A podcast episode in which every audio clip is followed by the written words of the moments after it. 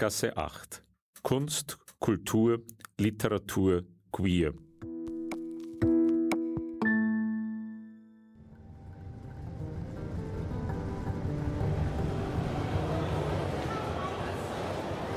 Salam alaikum. Hello, I am Stefan. And my name is David. Khalifa. Uh, Khalifa? Uh, what means that? Ich heiße Khalifa. Für dich Khalifa. Sorry, und wo ist Mohammed? Ich war. Ein Problem? Ja, wir fahren nicht mit irgendwem. Just a moment. I call Mohammed.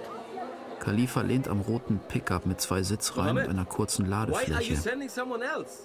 Raucht nervös. but that wasn't settled. I asked you, you promised. Wie alt ist er? And now, Ende you say 30. what is that? Okay, Auf jeden I Fall um einiges now. jünger als wir. Here. Hemd, Jeans, darüber eine Art grob gewebter Kittel, But that's not the point. It was agreed otherwise. ein wenig zerschlissen. Eine Verkleidung für Touristen. Yes, yes, I understand. Ab und zu wirft er einen entnervten Blick auf Stefan. Was soll der Scheiß? Well, we can agree on that. Khalifas und meine Blicke treffen sich. Okay. Ich zwinge mich zu einem Lächeln. Okay, fahren wir. Aber damit das klar ist, ich sag, wo es lang geht. Jawohl, Chef.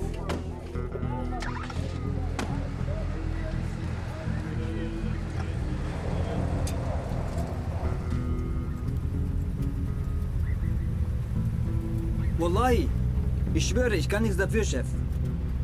Mohammed hat erst gestern Abend angerufen. Meine Freundin ist auch sauer. Ist die Musik so laut? Ja. Warum sprichst du so gut Deutsch? Ja, Mar! Du Scharmutter! Siehst du den Trottel? Autofahren, das können sie hier nicht. Nicht wie in Deutschland. Hast du mal in Deutschland gelebt? Was? Hast du mal in Deutschland gelebt? Jawohl, Chef. Ab fünf Jahre. Aber ich war in vielen Ländern. In Ägypten, in Saudi-Arabien, in Japan habe ich geheiratet. Eine Japanerin? Ist das nicht erlaubt? Hä? Hä? Warum soll das nicht erlaubt sein? Wallah, dann frag nicht so. Hey, hey, hey. Lass. Was? Man kann doch in Japan auch mit einer Inderin Lass es einfach. Keinen Streit in meinem Auto. In meinem Auto ist Peace. Peace. Die Japaner fahren am besten Auto. Haben auch die besten Autos. Und ihr? Frauen? Kinder? Wir sind Wir sind zusammen. Cousins. Also unsere Mütter sind Schwestern. Als wir Kinder waren, haben unsere Eltern gemeinsam Urlaub gemacht. Später sind David und ich gemeinsam ohne. Also auch als wir schon verheiratet waren. Nur er und ich. Stopp, stopp, stopp, stopp, stopp, Chef. Ich erzähl dir was. Die Frau in Japan wollte nach einem halben Jahr keinen Sex mehr. Wallahi, ich schwöre. Vier Jahre ohne Sex. Das ist viel. Eines Abends machten ein Kollege und ich Party. Wir tranken Alkohol, Champagner. Als er betrunken war, wollte er mit mir... naja, und dann... Also, alles kein Problem, Chef.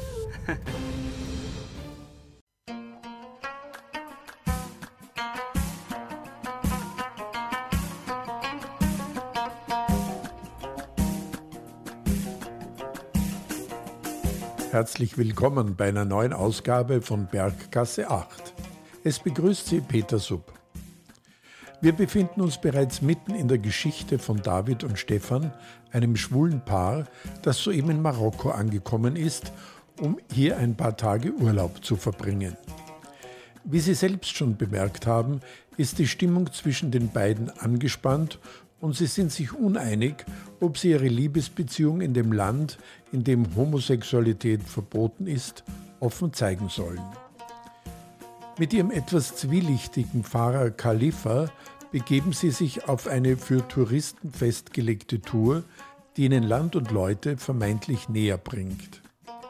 Der Roadtrip führt sie schließlich nach Imhil, dem Ort, an dem vor ein paar Tagen zwei Däninnen ums Leben gekommen sind. Von pulsierenden Touristenort ist nicht viel geblieben.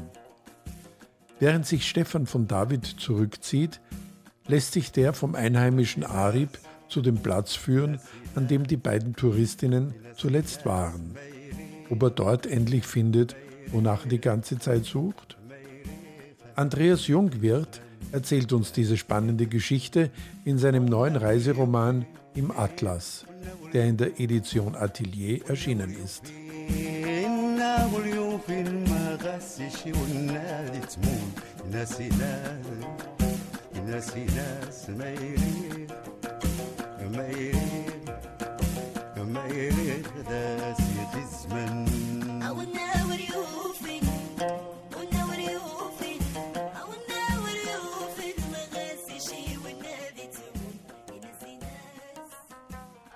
Heute ist bei uns Andreas Jungwirth. Andreas Jungwirth hat seinen ersten Roman äh, verfasst im Atlas. Es ist nicht sein erstes Buch. Es hat 2019 schon Wir haben keinen Kontakt mehr gegeben.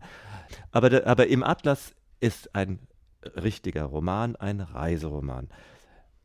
Erstmal jetzt zu dir, Andreas. Schön, dass du bei uns bist äh, und uns dein Buch vorstellst. Schönen guten Abend.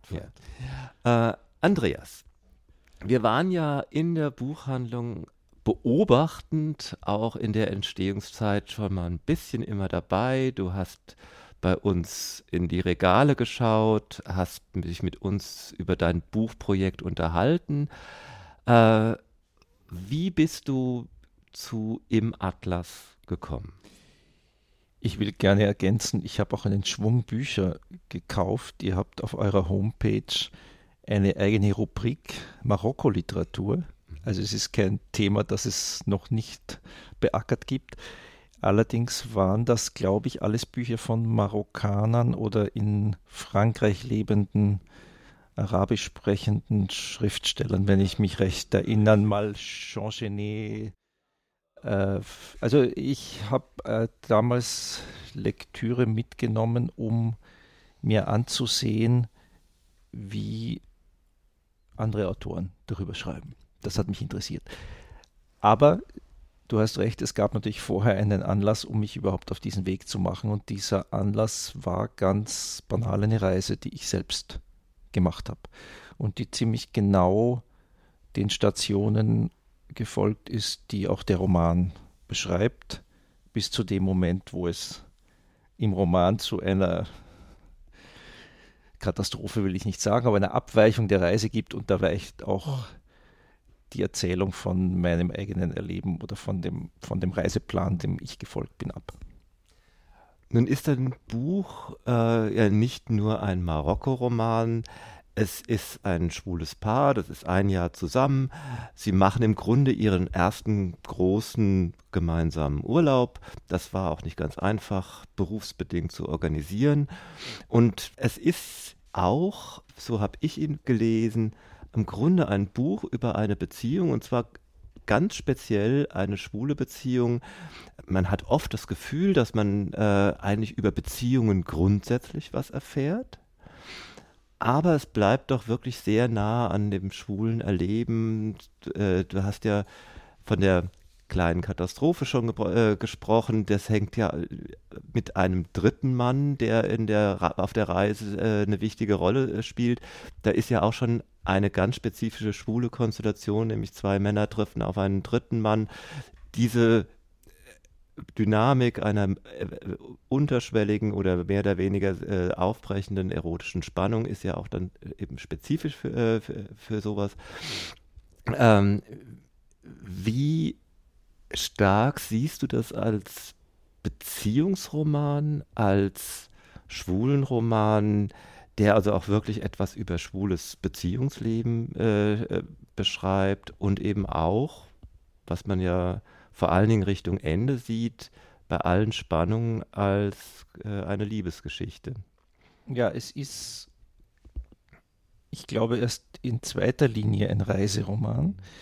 Die Reise hat mir geholfen, dem Buch eine Dramaturgie zu geben. Man könnte auch sagen, ein Stationendrama, weil eine Reise führt von Punkt A nach B nach C und dem folgt das Buch und dem folgen auch die Geschichten, die erzählt werden, einerseits natürlich, aber auch die Dynamiken, die dies, dieses Paar ausgesetzt ist.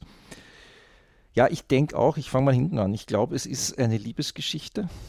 Ich habe lustigerweise, als das Buch vom Verlag kam, mich wirklich hingesetzt und das Buch einfach von vorne bis hinten gelesen, als wäre ich ein naiver Leser und ich dachte, es ist eigentlich eine schöne Liebesgeschichte. Mhm. Also zwei Männer, Mitte 40. Das ist, glaube ich, nicht unwesentlich für diese Geschichte. Also es ist kein junges Paar, es ist ein Paar, beide haben ihre Lebenserfahrungen gemacht, beide haben ein Leben geführt, von dem der andere, der jeweils andere nur bedingt weiß. Ich finde, solche Fragen werden da durchaus angesprochen, die ich auch interessant finde. Also was muss ich meinem Partner erzählen, was nicht, was kommt wie raus, wann erfahre ich was. Ich treffe ja nicht auf jemanden und erzähle ihm sofort mein Leben, sondern die Dinge des Wissens über den anderen entwickeln sich ja genau so, wie ich den anderen kennenlerne. Ich glaube, das alles spielt in dem Buch eine Rolle. Ja, Dadurch ist es auch ein Beziehungsroman. Ich würde es nur ein bisschen erweitern. Du hast schon gesagt, wir haben das schwule Paar. Wir haben die Dreiecksbeziehung mit dem Fahrer. Kennt jeder, der so eine mhm. Reise gemacht hat. Du mietest einen Fahrer, ein Auto und du bist mit dem die nächsten sieben, acht, neun, zehn Tage mhm. in einer Konstellation gefangen, die unweigerlich irgendwelche Dynamiken hat. Es gibt zwei weitere für mich wichtige Beziehungen. Das sind Beziehungen, die schon länger dauern, jeweils zu dem einen bzw. zu dem anderen Mann passend. Also David hat einen, David ist Bühnenbildner und David hat einen Regisseur, mit dem er seit 20 Jahren arbeitet, den er sehr gut kennt und von dem er auch glaubt, dass er ihn sehr gut kennt. Und Stefan hat eine ganz klassisch beste Freundin, Susanne. Äh, und beide spielen natürlich in diese Dynamik auch hinein. Und dann gibt es ja noch vor Ort einen, sagen wir jetzt, vierten Mann, mhm. dem eigentlich nur David begegnet und der auch eine ganz entscheidende Rolle spielt und das ist auch, da gibt es auch die Geschichte, was du vorhin angesprochen hast, ich glaube zwischen Khalifa, dem Fahrer Stefan und David spielt die Erotik nur sehr unterschwellig eine Rolle. Da geht es mehr um Machtkämpfe, eigentlich, wenn wir es ganz brutal sagen. Also wer sagt, wo es lang geht. Das verschiebt sich permanent äh, zwischen den dreien. Und sowas wie eine Erotik gibt es eventuell zwischen Arib, das ist dieser Touristenführer, dem David begegnet, und David. Aber das ist auch, ist auch sehr unterschwellig. Also das ist nicht wirklich sehr vordergründig. Und es gibt auch auf dieser Ebene eine Erotik, das ist nicht ganz unentscheidend für die Geschichte, deshalb will ich es jetzt nicht verraten, zwischen David und Xaver, der eigentlich heterosexuell ist. Xaver ist der Regisseur, mit dem David zusammenarbeitet. Das ist sagen, der zweite Punkt neben dem Reiseroman ist diese Beziehungsgeschichte. Und was ich für nicht unwesentlich halte oder was mich auch auf der Reise, mich persönlich sehr beschäftigt hat und das auch Eingang in den Roman als ein, wie ich finde, zentrales Thema gefunden hat, ist das, also was ist eigentlich, fangen wir bei der Reise an, auf so einer Reise eigentlich authentisch? Also was erlebe ich da eigentlich? Erlebe ich, bewege ich mich nicht durch ein, eine Kulissenschieberei? Äh, komme ich den Menschen, denen ich da begegne, wirklich nahe? Interpretiere ich sie richtig? Und dieses Thema geht aber sowohl in die Reise als auch in die Beziehungsdynamiken, die wir in dem Roman erleben. Also da spielt sich eigentlich oder diskutiere ich das auf ähnliche Weise. Also was was verstehe ich eigentlich am anderen wirklich oder was interpretiere ich nur oder wie nah kann ich ihm eigentlich kommen? Wo müssen wir uns einigen, dass wir sagen, das reicht mir, ja?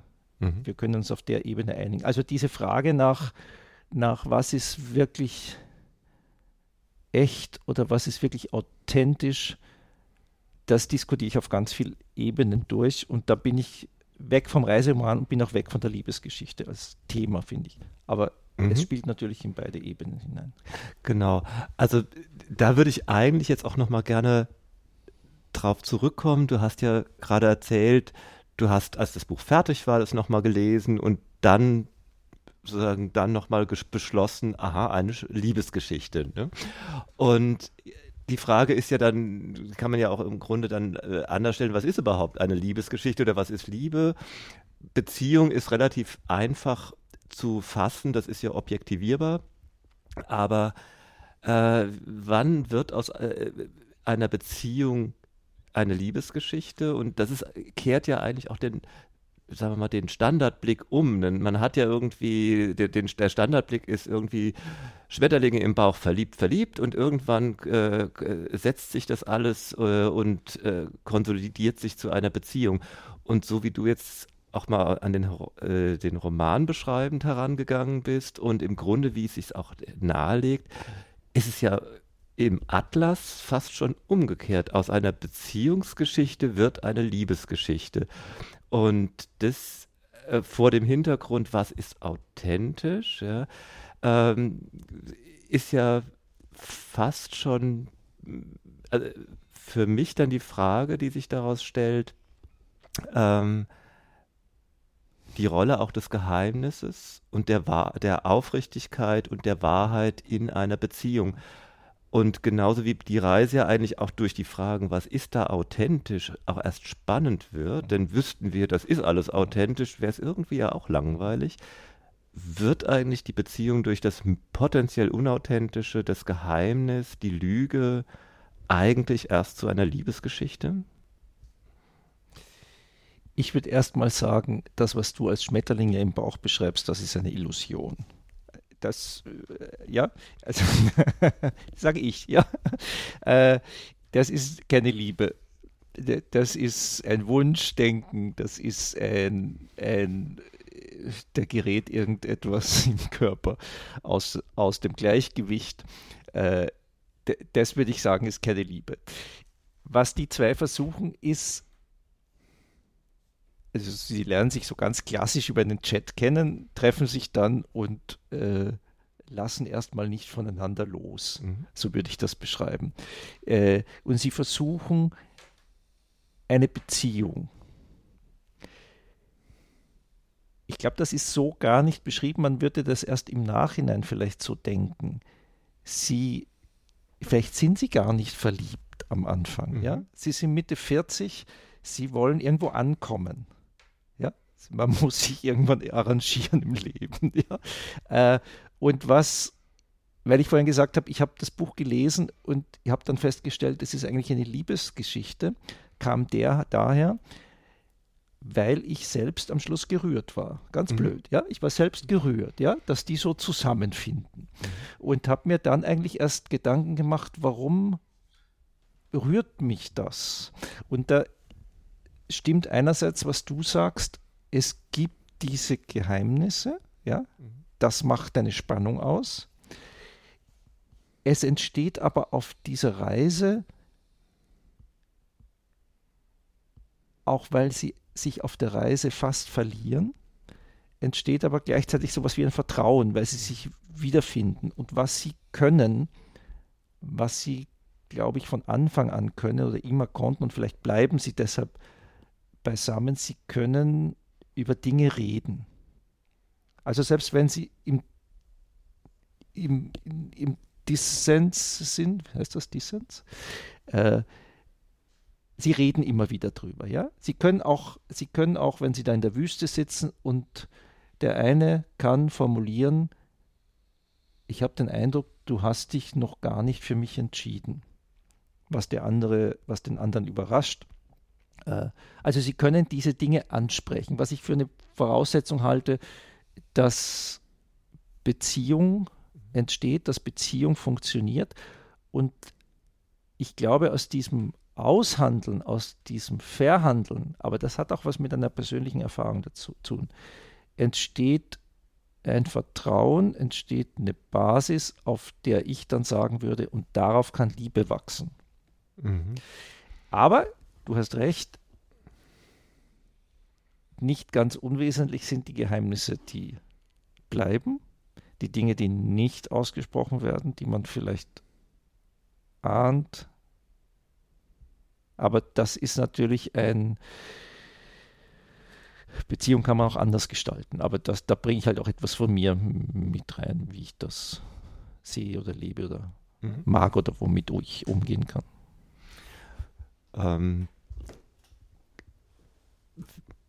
Nochmal zur Beziehung und der Reise und was für uns bei Löwenherz ja auch immer ein wichtiges Thema ist. Äh, du hast ja schon das äh, angesprochen, Themen, Motive, äh, die sich durch einen Literaturkanon, ein, ein, ein, ein Buchregal, äh, was, äh, was in vielen Wohnungen steht und bei uns natürlich auch, zieht. Das schwule Paar, das sich so auf die Reise begibt, die Beziehung noch nicht oder äh, gefestigt oder äh, gerade in einer Krise, gibt es ja durchaus auch immer wieder als Motiv. Wie siehst, wie siehst du das für dich quasi auch als, also wie, was, was für eine Bedeutung hat es für dich im Grunde eben Thema Marokko, Thema Reise, Beziehung auf Reise, äh, dass zum Beispiel eine Buchhandlung, aber auch Leserinnen und Leser dann dein Buch in ein Themenspektrum einsortieren quasi und dass du einen Beitrag im Grunde zu einer, äh, ja, einer wiederkehrenden und identitätsstiftenden Themenbeschreibung lieferst. Die Frage ist, welche Bedeutung hat das? Für dich, ja. Was hat das für dich? Äh, also hat es eine Bedeutung für dich? Bringst du da ein Thema weiter? Wolltest ja, ich, du das? Hattest, ja. äh, oder ist es, ist es dir eher, eher, was, was sozusagen auch, äh, es ist ja ein Unterschied zu dem äh, der Herangehensweise, ich mache mal was ganz Neues, was es noch gar nicht ja, gegeben genau. hat. Ne? Das stimmt. Also ich, also in diesem Fall war es so, dass ganz banal, ich habe mit meinem Freund diese Reise gemacht. Wir saßen am letzten Abend in einem Lokal und haben uns alle Anekdoten erzählt, absurde und nicht ganz so absurde, die wir auf dieser Reise erlebt haben. Und ich habe gedacht, da lässt sich was draus machen. äh, jetzt wusste ich natürlich, dass Reisen, Marokko, schwule Beziehung keine Neuerfindung ist. Das war mir aber egal, mhm. weil ich das Gefühl hatte, ich habe gutes Material. Mhm. Und wie das dann so ist, dann fährt man nach Hause, ich schreibe mir das alles auf, dann lässt man sein Jahr liegen und nach einem weiteren halben Jahr denkt man, jetzt äh, steht ein neues Projekt an, da habe ich doch was so. Und es erschien damals, da kannst du mir jetzt helfen, ein Afrika-Roman, ja, auch ein schwules genau. Paar. Ja. Den habe ich, Benzin, Geltinger, ne? Benzin. Den habe ich angelesen und dachte mir, den liest du jetzt nicht. das irritiert mich jetzt, weil dann würde ich darauf reflektieren. Ja? Mhm. Ich werde ihn jetzt lesen. Ich habe ihn dann nie gelesen, ich habe ihn zu Hause liegen, äh, weil ich weiß, dann arbeite ich mich an dem ab und werde unfrei in dem, was ich machen will. Ich beginne zu vergleichen, was beschreibt er, wie beschreibt er es und so weiter. Also da reflektiere ich natürlich auf, also hier ganz konkret auf Literatur, die es gibt, die Ähnliches erzählen. Und in diesem Fall habe ich so reagiert, dass ich es einfach nicht gelesen habe. Mhm. Wohl wissend, äh, dass ich mich da wo dazustelle im Regal, mhm. Aber das könnte einen auch davon abbringen. Das war mir egal, mhm. weil mir diese Reise eine Dramaturgie gab, die mich nicht beschäftigt hat. Also die fiel mir leicht, die hatte ich. Ja. Mhm. Das heißt, ich konnte mich auf die Themen, die ich bearbeiten wollte, konzentrieren und hatte aber die Dramaturgie, ich hatte die Stationen, ich hatte, und deshalb habe ich gedacht, nein, das, das da habe ich, ich sage mal, wenn so ein Roman aus fünf Feldern besteht, die beschwerlich werden können im Laufe der Arbeit, da habe ich eines, das wird mir nicht beschwerlich, weil das kenne ich einfach, das habe ich selber mhm. gemacht, das kann ich nacherzählen, da kann ich Variationen drüber schreiben, das kann ich umschreiben. Insofern blieb ich dabei, auch wenn mir bewusst war, dass ja, dass ich mich wo dazu stelle. Aber mich hat eben, und das war der Grund, glaube ich, warum ich diese fünf, sechs, sieben Bücher bei euch gekauft habe. Ich habe mir gedacht, ich schaue mir den anderen Blick an auf Marokko. Ja? Der, das könnte ich jetzt nicht sagen, wie der Einfluss mhm. auf das Buch genommen hat. Aber ich fand es wichtig, das zu lesen. Mhm. Wobei es, äh, äh, was mich bei diesen Fragen immer sehr spannend beschäftigt, ist ja diese, auch gerade was du sagst, du hast den Geltinger, der dramaturgisch extrem nah und kompositorisch extrem nah an deinem Roman ist, aber du hast ihn gerade nicht gelesen. Genau. Und dieser Effekt, dass sich Themen wiederholen, variiert werden, äh, auch gerade wenn es keine Rezeption voneinander der Autoren äh, gibt, das ist ja eigentlich, macht die Sache ja noch spannender, weil es ja offenbar etwas zu Papier bringt, was da ist. Genau. Ja, es ist, genau. ein, äh, es ist ein Erleben und ein Gefühl, wie man das genau dann fassen soll, was da ist und was ja, äh, festgehalten werden soll und äh, insofern auch eine äh, verallgemeinerbare Relevanz hat. Genau. Also ich, ich, ich tat es ja mit sehendem Auge. Also mhm. es, es, hat mich ja nicht dann überrascht, als ich fertig war, dass ich dachte, ah, jetzt habe ich was geschrieben, was andere auch schon bearbeitet haben. Aber ich glaube, dass das betrifft viele Bücher. Mhm. Also dass die irgendwo in einem Bezug stehen oder dass es da so ein Netzwerk, oder vielleicht lassen wir das Werk weg, ein Netz gibt, mhm. äh, dass, sich, dass man über Bücher spannen kann.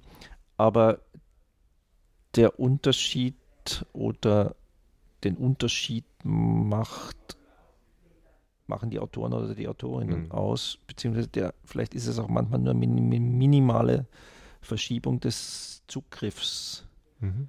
auf, auf den Stoff oder die Ausgestaltung einer zentralen Figur. Was ich zum Beispiel, was mir selber, das habe ich selber beim Schreiben entdeckt, zum Beispiel gibt es, das haben wir jetzt nicht darüber gesprochen, aber bei der Lesung gestern, dass es ein Hörspiel gibt, da gibt es ja viele Dinge, die dann im Roman erst vorkommen, ähm, ist diese, diese Beziehung zwischen David und Xaver, mhm.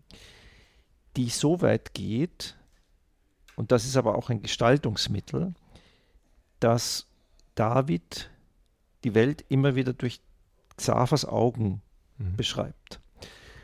Und das noch weiter geht, dass ich als auktorialer Autor, der ich manchmal auftrete, sage, so und ab jetzt geht es darum, wie würde David hier oder wie würde Xaver hier weiter schreiben oder weiterdenken.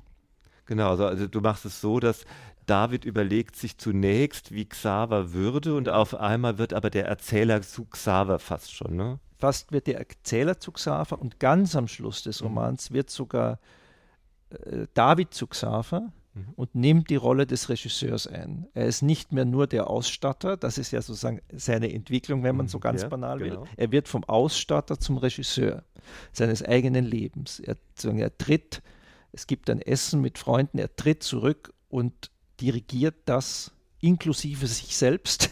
Ja. Äh, was an diesem Tisch passiert und was gesprochen wird, welche Entscheidungen getroffen werden. Und das ist, sagen, und diese Varianten gibt es natürlich in diesen Büchern, die ein, ein ähnliches Sujet haben, ein ähnliches Thema oder eine ähnliche Dramaturgie. Und das ist natürlich das ja, Interessante. Genau, das, ja, und aber da würde ich dann jetzt auch gleich nochmal, weil ja eben Xaver angesprochen hast, das ist, finde ich, ist eine Sache, die, sie geht natürlich nicht zu 100 Prozent auf, was auch schön ist, weil alles, was nicht zu 100 Prozent in einem Buch aufgeht, ist ja was Schönes per se.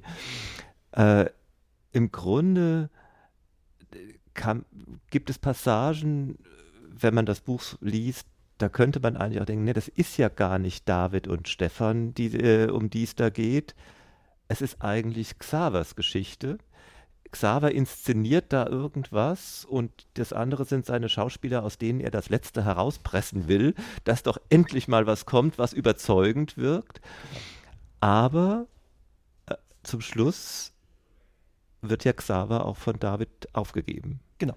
Und das ist ja eigentlich auch nochmal eine, ein, äh, das reiht sich für, für, hat sich, oder es hat sich in meinem äh, Empfinden auch äh, sehr stark in einen Zug eingeordnet, wie du auch an Beziehung, an das Thema Liebe herangegangen bist, nämlich im Grunde eine Umkehr eine, und auch oft eine Abkehr und ein Wegstoßen. Mhm. Das, ist, das spielt ja durchaus auch eine wichtige Rolle, äh, dass eben immer wieder ganz viel aufgegeben wird, auch im Zuge des Romans. Ne? Genau. Du hast vorhin erwähnt, wir haben keinen Kontakt mehr. Mhm. Also Xaver könnte eine Figur aus Wir haben keinen Kontakt mehr werden. Nein, ja. Irgendwann, ja. Weil er aufgegeben wird und es wird auch so beschrieben, es gibt da am Schluss eine Passage, wo David sich halb sehnt, dass Xaver sich meldet, halt, halb hofft, dass er es nicht tut. Also er geht da eigentlich sehr wenn ich jetzt äh, der Figur gegenüber kritisch sein möchte, er geht sehr unsauber damit um. Aber er will ihn loswerden oder er weiß, er muss ihn loswerden und das tut er. Er wird ihn los, er stößt ihn weg. Und das könnte, könnte man so lesen, mm, macht aber wieder mit Stefan mehr möglich. Jetzt könnte man weiterlesen, dass da mehr möglich mit Stefan ist, basiert auf der unsauberen Geschichte, die er mit Xaver. Man kann das, wenn man will, kann man da weiterdenken in verschiedene genau, Richtungen. Man, also das ist gar nicht, würde ich jetzt das, nicht das, sagen, nein, dass, ja, ja aber es, man kann so Dinge weiter spinnen. Genau, aber man kann aber auch, man könnte auch sagen, eben dieses Essen, das es am Ende des Romanes gibt, wo eben Xaver und Susanne, also die besten Freunde oder vormals besten Freunde zum Schluss dann der von, äh, von David und Stefan zum Essen erscheinen, genau. endet ja im Grunde in einem Smalltalk-GAU. Äh, äh genau. Ein Smalltalk-GAU und es, das ist ein bisschen Kasperltheater auch, mhm. ja. Also sozusagen die zwei, äh, die zwei Beziehungspartner, von dem die ein neues mhm. Paar werden sollen, äh, entfernen sich, mhm. nähern sich selber an. Ja, äh, da bewegen wir uns ein bisschen auf einer äh, Soap-Opera, ja. aber das ist wurscht, den genau, Spaß habe ich mir erlaubt. Ja. Äh, und zurückbleiben die zwei. Genau, und im Grunde, und wenn man es dann nochmal wirklich interpretatorisch angeht, sie scheiden das Triviale aus. Genau, genau, genau. Das oder trivial geworden. Das Trivial, genau, ja, weil es war beides war eigentlich ja fast schon existenziell für beide. Also genau. Susanne für äh, Stefan genauso wie, wie Xaver, für David. Da ne? ist es noch äh, ausführlicher beschrieben, mhm. also was, wie existenziell Xaver für David war und welche Bedeutung mhm. diese Beziehung hatte für ihn. Ja, Andreas, dann haben wir im Grunde fast von vorne bis hinten das Buch besprochen. Herzlichen Dank, dass du da warst. Danke für diesen unglaublich tollen literarischen Beitrag, der jetzt bei uns einen Ehrenplatz hat. Danke, Veit.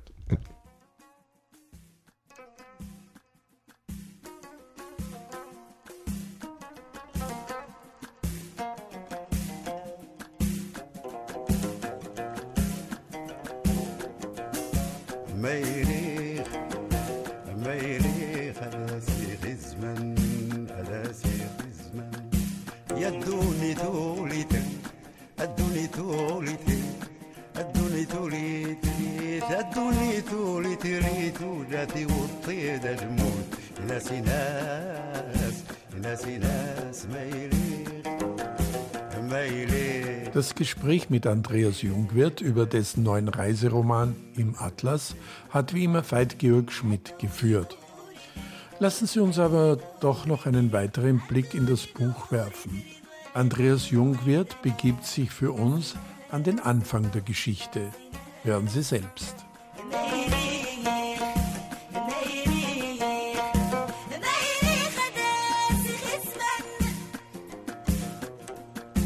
وانكربي انكربي انكربي ايذ جتني لون الغيض قراف وهو نسينا ليلي ميري ميري David stand nackt vor dem Spiegel und betrachtete sich, als wäre er ein Fremder. Was es zu sehen gab, den geraden Mund, die Unterlippe etwas voller als die Oberlippe, ein schlanker Hals, unter dem Kehlkopf die verblasste Narbe einer Schilddrüsenoperation, da war er Ende 20 gewesen. Schultern, die oft bei großen Menschen leicht nach vorne fielen, graue Haarbüschel, darin versteckte Brustwarzen, Fettpolster da und dort, der Nabel tief im Bauch, ein passabler Schwanz, kräftige Oberschenkel, für seine Größe überraschend kleine Füße, insgesamt Durchschnitt, kein Grund, sich für irgendetwas zu schämen, nicht in seinem Alter. Als 15-Jähriger war er ein schneller und wendiger Schwimmer gewesen. Hätte er konsequent trainiert, dachte David, während er sich weiter von oben bis unten musterte, hätte er es tatsächlich zu etwas bringen können. Jedenfalls war das die Ansicht seines Sportlehrers gewesen. Aber weshalb dieses Bedauern? Verpasste sportliche Erfolge ließen sich 30 Jahre später ohnehin nicht mehr nachholen. Und in seiner Jugend? Damals hatte es ihm an Ehrgeiz gefehlt. Wozu sich täglich schinden, jeden Tag mehrere Stunden im Wasser? Sicher nicht. David hob seinen Kopf und blickte in die Augen seines Spiegelbildes. Sie changierten zwischen Grau und Grün. Bei ihrer ersten Begegnung vor einem Jahr hatte Stefan behauptet, Davids Augen würden im Zwielicht der Dämmerung leuchten. Unsinn. Keines Menschen Augen leuchten in der Dämmerung. Das war beiden klar gewesen. Stefan hatte in diesem Moment auf Biegen und Brechen etwas Bemerkenswertes sagen wollen, um David zu beglücken und sich selbst zu überzeugen. Er schob seine Schultern weiter nach vorne, formte einen Buckel, dann drückte er die Arme langsam nach hinten und machte ein Hohlkreuz. Ein Wirbel knackte. Und der junge Fernsehmoderator, der sich entlang eines politischen Skandals profiliert und seit kurzem die Nachrichten im Hauptabendprogramm übernommen hatte, sprach das Wort Marokko aus. Marokko. Ein heißer Abend Anfang Juli, die letzte Premierenfeier der Saison. Plötzlich war jemand an der Theaterbar neben ihm gestanden, jemand, der ganz offensichtlich Davids Nähe gesucht hatte. Meist waren es junge Bühnenbildner, die sich auf diese Weise an ihn heranspielten, wie zufällig, weil sie sich von einer Bekanntschaft mit ihm auf irgendeine Weise einen Vorteil erhofften. Eine Erwartung, die David in der Regel enttäuschte, fehlende Möglichkeiten oder fehlender Wille oder beides. Dieser aber war in Davids Alter gewesen, er hatte David damit beeindrucken wollen, dass er alle afrikanischen Länder bereist hatte, soweit das für Reisende in den vergangenen Jahren eben möglich gewesen war, ohne um ihr Leben fürchten zu müssen, ohne aus dem Nichts überfallen oder durch einen fingierten Unfall aufgehalten und dann ausgeraubt zu werden oder was man eben sonst so alles hörte oder las. Und wie viele Länder sind das? hatte David wissen wollen, um die Sache abzukürzen. Gar nicht so wenige, hatte der Typ erklärt, aber keine genaue Anzahl genannt. Und David hatte nicht nachgefragt. Und worüber sie sonst noch gesprochen hatten, vergessen. Auch irgendein spezieller Grund, warum der Typ auf ihn zugekommen war, fiel David nicht mehr ein. Vielleicht hatte sich dieser Grund auch gar nicht offenbart. Warum nicht Land für Land eines Kontinents abhaken, hatte David noch in derselben Nacht Stefan am Telefon vorgeschlagen. Sich von Marokko aus nach Süden vorarbeiten. Nein, Scherz beiseite. Fünf Stunden Flug stehen in einem guten Verhältnis zu den acht Tagen, die wir Zeit haben. David waren die Romane von Paul Bowles eingefallen, also Tanga. Stefan war einverstanden gewesen. Wenn du unbedingt nach Marokko willst, ich will nicht unbedingt nach Marokko. Aber da hatte Stefan sich bereits für Marrakesch entschieden. Von dort aus wollte er in die Wüste. Susanne sagt, das sei zwar total touristisch, hatte Stefan gemeint, aber die unkomplizierteste Art, den Himmel über der Wüste zu sehen. Stefan hatte offenbar auch Paul Bowles gelesen. Gelesen nicht, den Film gesehen. Immerhin. Also Marrakesch. Gegen Susanne war nicht anzukommen. Das war David schon während ihrer ersten gemeinsamen Nacht klar geworden. Nachdem Marokko in der Nachrichtensendung bereits zum dritten, vielleicht auch schon zum vierten Mal gefallen war, wollte David es nun doch genauer wissen. Er trat aus der Unterhose, die an seinen Knöcheln hing, verhedderte sich und wäre auf dem Weg ins Wohnzimmer fast gestürzt. Bisher sei unklar, wer für die Tat verantwortlich ist. Auch könne nicht mit Sicherheit gesagt werden, las der Moderator mit einem etwas zu starren Blick auf den Teleprompter vor, ob es ein terroristischer Anschlag gewesen sei oder eine abscheuliche Bluttat. Punkt. Nächstes Thema. Ein Bericht über die gleichzeitig in Norddeutschland, Rumänien und Süditalien auftretende Schweinepest. David klappte seinen Laptop auf, öffnete die Seite einer Boulevardzeitung, die in der Regel Infos früher brachte als das Fernsehen, und sich außerdem nicht scheute, Klarnamen zu nennen und Fotos von Opfern und Tätern ohne schwarze Balken vor dem Gesicht zu zeigen. Die Topmeldung hieß denn auch zwei Touristinnen im Atlas enthauptet. Noch nichts genaueres, keine Details, nur der Hinweis, dass im Netz ein Video kursierte. Kein Bekennervideo, sondern eines, das den Hergang der Tat zeigte. Unter dem Hinweis war ein Screenshot, auf den man in Grau- und Brauntönen eine unscharfe Gebirgslandschaft erkennen konnte. Ich sollte das nicht tun, dachte David noch, aber schon hatte er den dazugehörigen Link angeklickt. Ein Stoppschild ploppte auf. Die Seite war bereits geblockt. Er klickte den Link mehrmals kurz hintereinander an. Das Stoppschild blinkte mehrfach kurz hintereinander. Stopp, stopp, stopp. Warum willst du dir das überhaupt ansehen? Warum willst du das in dein Leben lassen? Aber David scrollte über die Werbebanner hinweg, las Lesermeinungen, las Beschwerden darüber, dass man das Video nicht mehr sehen konnte, las Klagen über Zensur. Manche gaben Hinweise, wo möglicherweise ein funktionierender Link eingebettet sein könnte. Bald wirkte das Geschrei der anderen ansteckend, ein Suchspiel im Netz. David verfing sich darin. Es war ihm, als wäre er Teil einer blitzschnell anwachsenden Community und als bestünde eine berechtigte Chance, gemeinsam eine alles beherrschende und die Allgemeinheit in das Licht führende Macht auszutricksen. Ein neuer Post schob sich herein. Ein Link, ohne weiteren Kommentar. Das Posting stammte von jemandem, der sich Don't Ignore nannte. Fäden, als hätte jemand Regen gefilmt. Geflatter wie von aufgescheuchtem Geflügel. Lichtpunkte sausen herum könnten auch gehetzte Leuchtkäfer sein. Das Weiß aufgerissener Augen, vier Augen, zwei Gesichter. Schon verlässt die Kamera sie wieder. Ein Knistern, als würde etwas brennen oder zerreißen. Ab Sekunde 33 Schreie, Männerschreie. David hätte Schreie von Frauen erwartet, dass diejenigen schreien, die sterben, nicht die, die morden. Schnitt. Plötzlich Stille, plötzlich Tag. Zwei Körper liegen im Licht, im Sonnenlicht. Die Kamera tastet sie ab. Die Füße, die Beine, Bauch, Brust. Verrutschtes und verschmutztes Zeug, Sportzeug.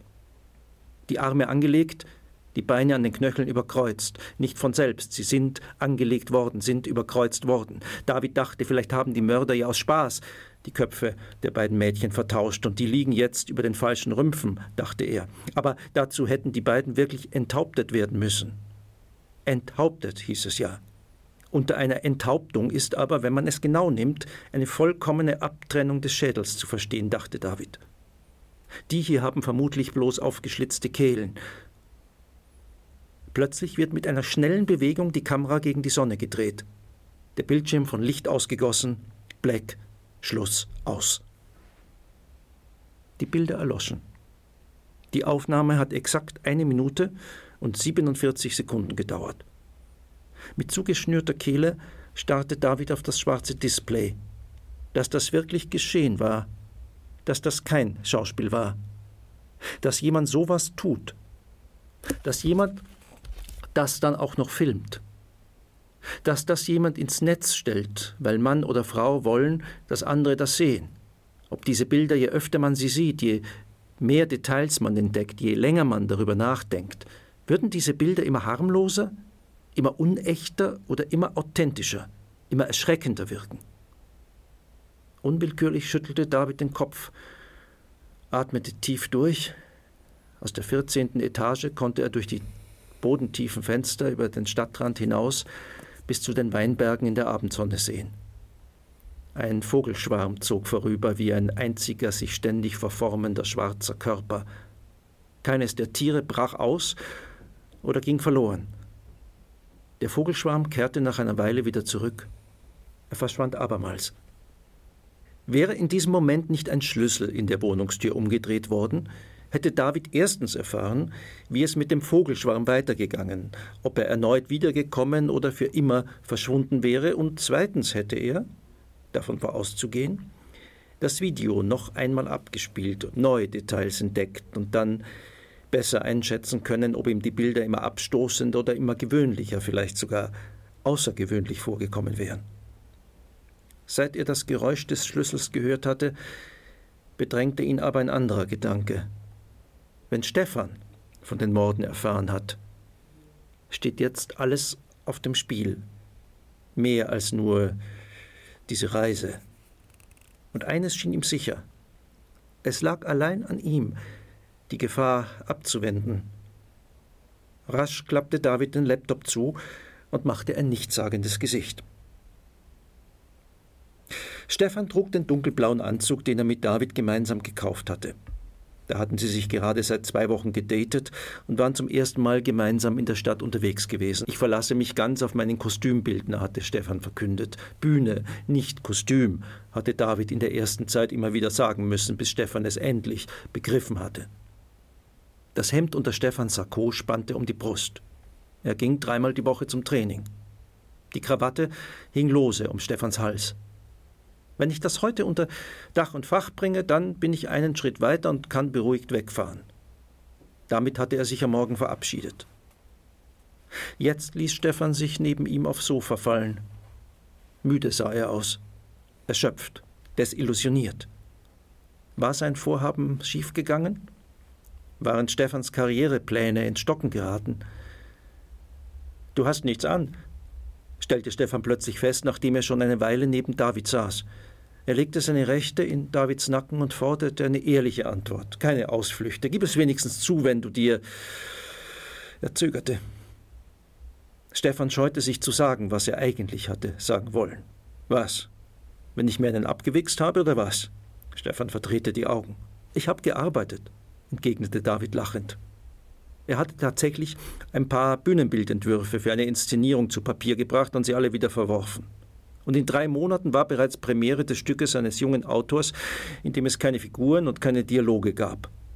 David hatte ziellos darum herumgesucht, so wie es der Text Davids Meinung nach auch tat. Zweimal hatte er mit Xaver telefoniert. Mach halt einen Raum, in dem alles möglich ist, hatte Xaver schließlich vorgeschlagen. Dann nimm eine leere Bühne und wenn du eine Dekoration brauchst, lass die Scheinwerferbrücke herunterfahren und die Schauspieler turnen wie Affen darauf herum hatte David entgegnet. Die Idee ist zwar nicht von mir, aber das fällt in der Provinz niemandem auf.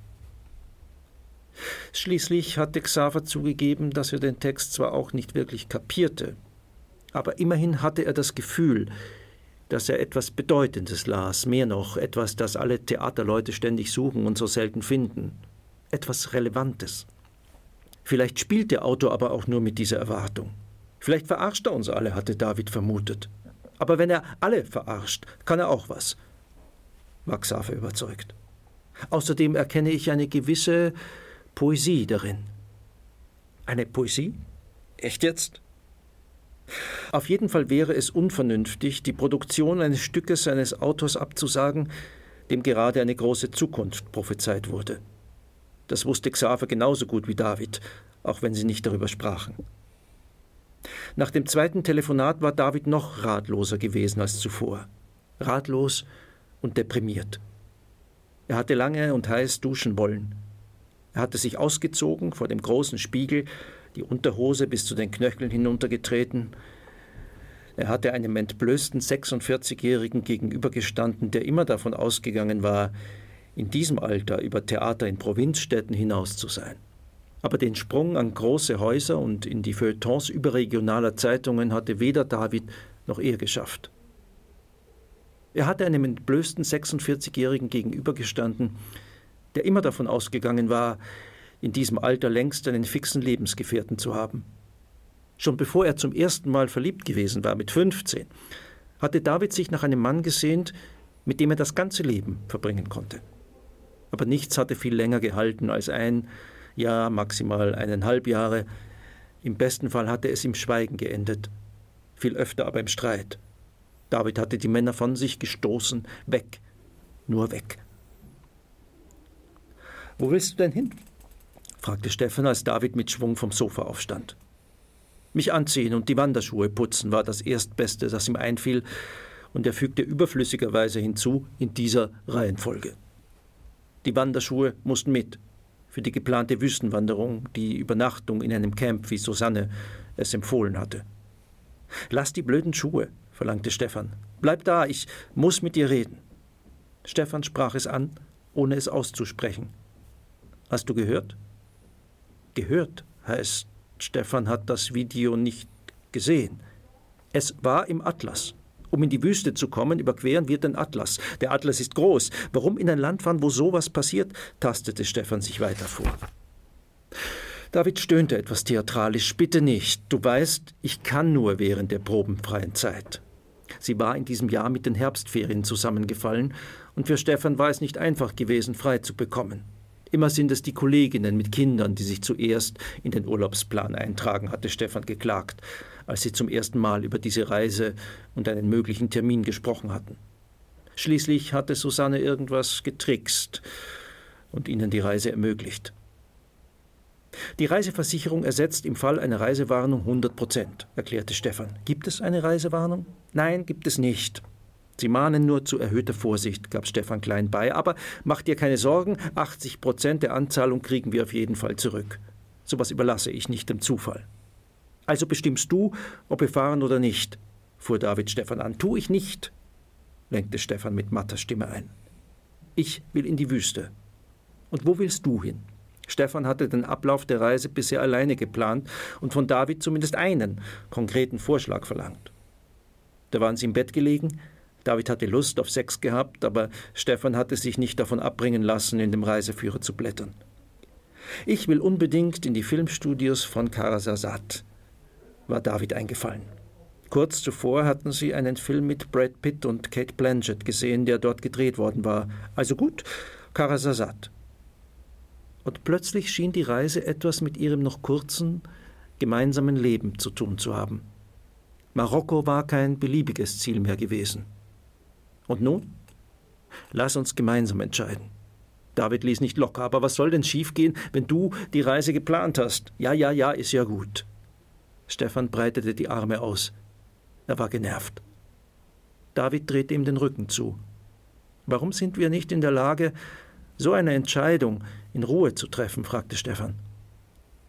Und David fühlte sich plötzlich unwohl, so vollkommen nackt in Gegenwart eines anderen, auch wenn dieser andere Stefan war.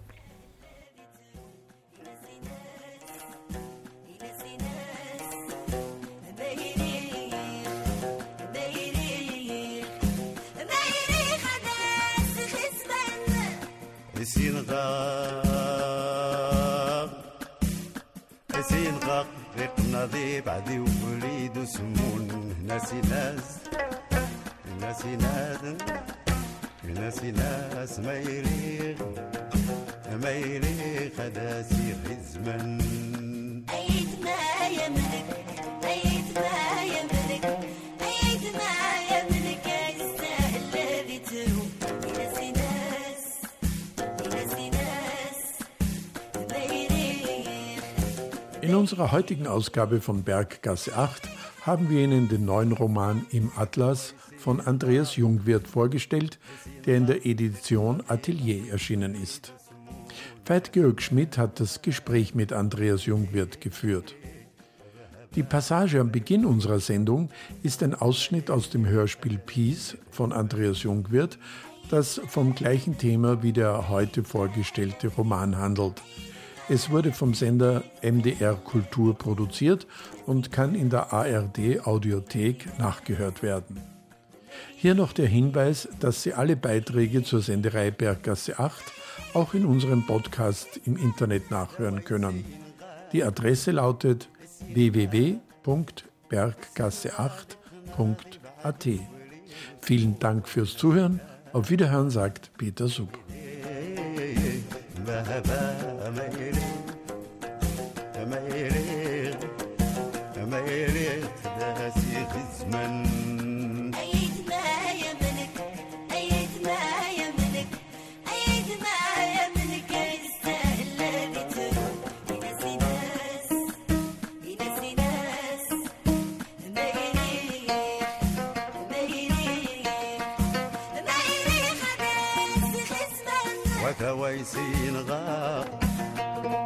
غا نقناضي بعدي وفريد وسمون. ناسي ناس ناسي ناس بابا. ما يريد ما يريد ما هذا سيخ الزمن.